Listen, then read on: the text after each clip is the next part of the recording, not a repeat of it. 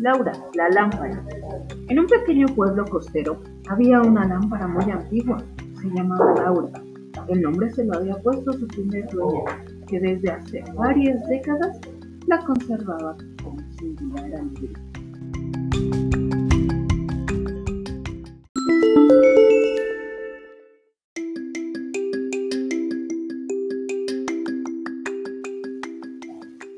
Laura, la lámpara, tenía toda su vida brindando luz al hermoso pueblo, junto con otras pequeñas lámparas que se distribuían a lo largo y ancho del pequeño pueblo.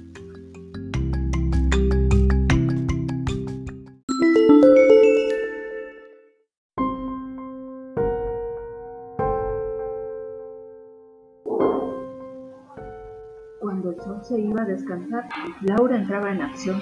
Sin embargo, un día, sin saber por qué, las lámparas no encendieron.